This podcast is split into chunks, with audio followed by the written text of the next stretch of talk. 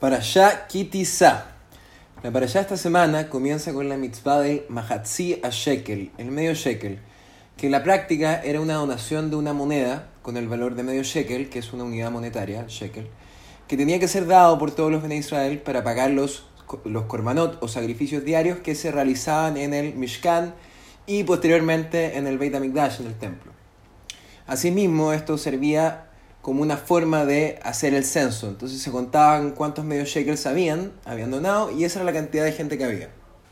Una de las cosas más eh, inusuales o particulares con relación a esta mitzvah es que cada persona tenía que dar exactamente medio shekel.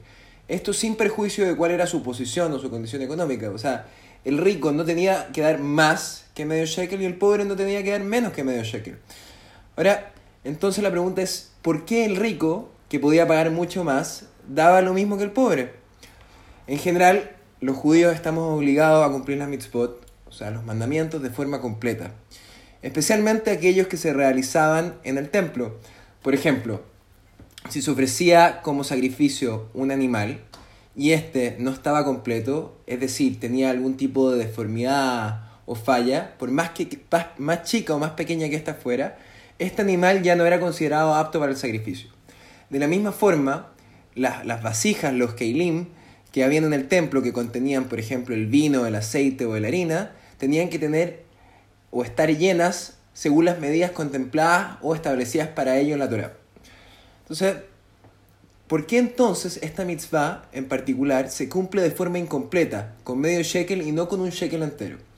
Y la respuesta a ambas preguntas es que el medio shekel del rico junto al medio shekel del pobre constituyen un shekel completo. Cuando ambos se combinan constituyen una unidad, una, entidad completa. Una de las lecciones más importantes de esta para allá es que de aquí aprendemos que ningún yehudí puede sentirse o considerarse completo o perfecto si es que no está preparado para unirse a otro yehudí.